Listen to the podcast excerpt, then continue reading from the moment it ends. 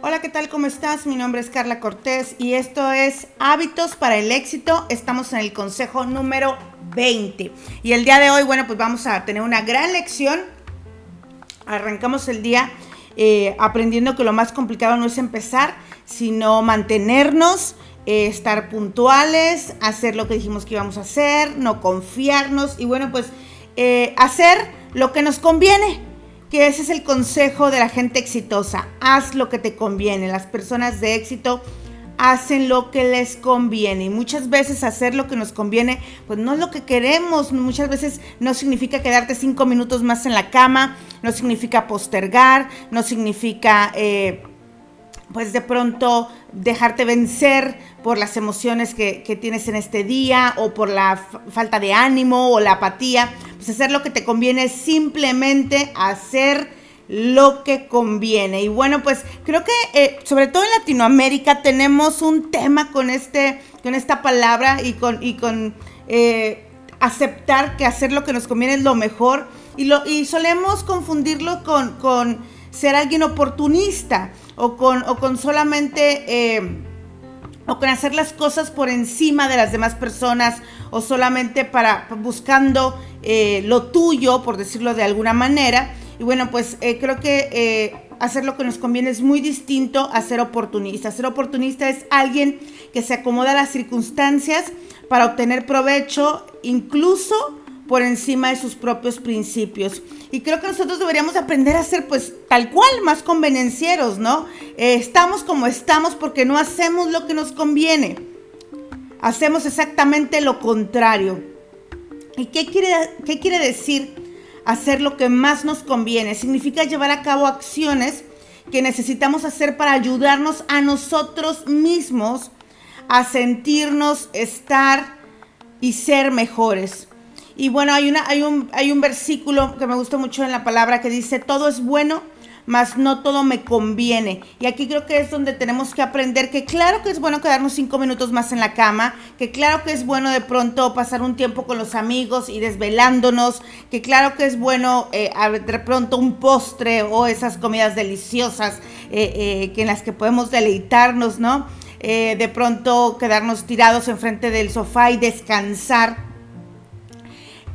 pero no siempre es lo que más conviene en este momento. Entonces, deberemos de preguntarnos, creo la pregunta debe ser, ¿esto es lo que más me conviene? ¿Es bueno? Es bueno, es agradable, es agradable, pero es lo que más me conviene, es en realidad lo que me va a acercar a mi meta o es exactamente esto lo que me está alejando de la meta, de lograrlo, de llegar al éxito. Es exactamente esta actitud, es exactamente esta situación, es este hábito. John Maxwell dice que, llegará el momento en el que tendremos que elegir entre los hábitos que tenemos y el éxito que estamos persiguiendo. No vas a poder tener las dos cosas.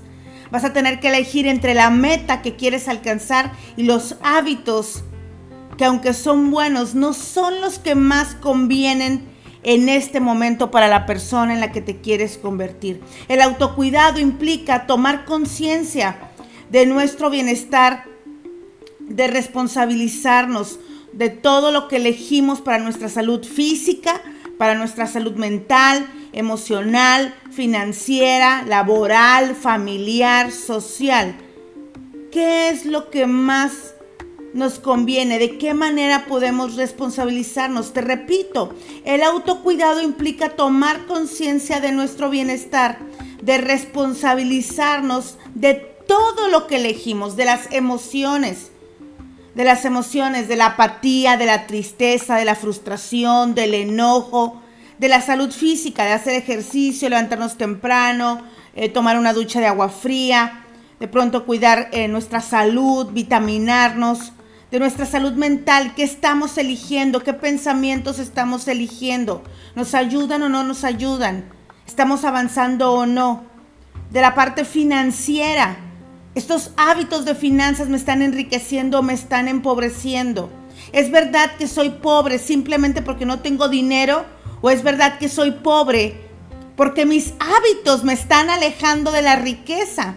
Porque mi falta de educación me está alejando de la, de la riqueza porque mis elecciones Cada día me eligen de la riqueza. ¿Cuál es la razón verdadera de mi pobreza?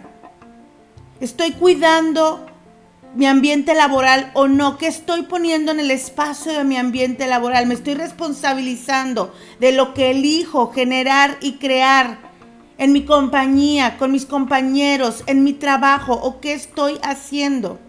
En la parte familiar, ¿qué estoy, ¿cómo estoy colaborando con mi familia? ¿Qué estoy poniendo en el espacio?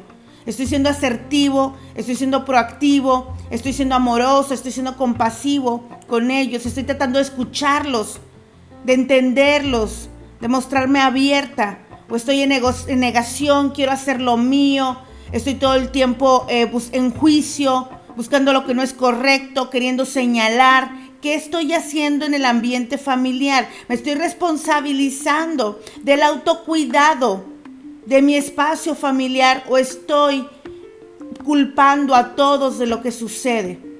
Y en la parte social igual, ¿qué estoy añadiendo a la sociedad? ¿Estoy haciendo lo que conviene como sociedad o estoy yendo más allá? Tendríamos que hoy elevar nuestro concepto de lo que conviene y de lo que significa hacer lo que más conviene y entender que es algo que no solamente nos implica a nosotros, que no solamente nos implica eh, eh, a elegir mejor, sino que podemos llevarlo a todas nuestras esferas, a la física, a la mental, a la emocional, a la financiera, a la laboral, a la familiar, a la social, a todas las esferas.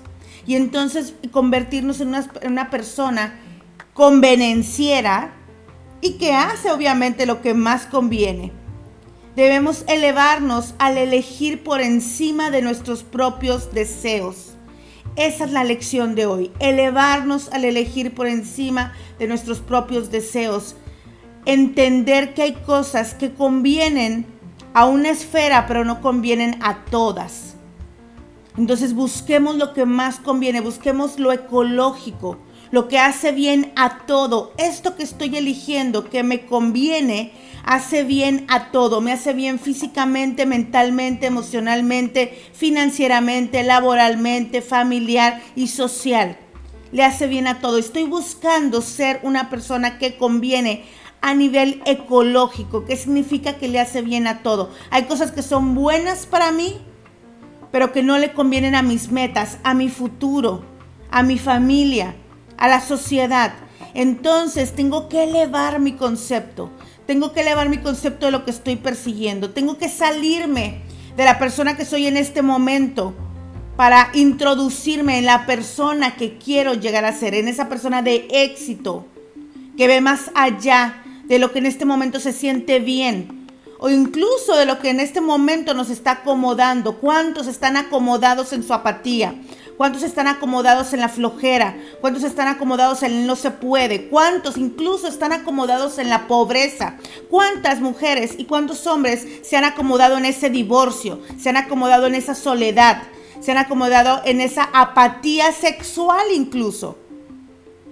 ¿Estás haciendo lo que conviene o no? Hay que elevarnos, hay que introducirnos en esa persona que vive en plenitud que alcanza sus metas. Por mucho tiempo me pregunté lo que era ser una persona sabia y creí que sabio era ser una persona informada, era ser una persona que tenía, que era inteligente, era ser una persona que, pues que tenía todas las respuestas. Y entonces lo contrario a sabio, me parecía que lo lógico fuera pues alguien ignorante. Pero, pero estudiando la palabra de Dios e instruyéndome, aprendí y encontré que sabio, que lo distinto a sabio no es ignorante, lo contrario a sabio es necio. Porque sabio no es saber mucho, ni tener toda la información, ni ser el más inteligente, ni leer todos los días ni instruirte, ni escuchar todos los audios y ver todas las clases. Sabio es lograr aprender cosas buenas y aplicarlas. Sabio es el que hace lo que le conviene. Necio es el que sabiendo lo que le conviene, hace lo contrario. Así que, ¿qué vas a hacer hoy? ¿Sabes lo que te conviene? ¿Te vas a dirigir hacia allá?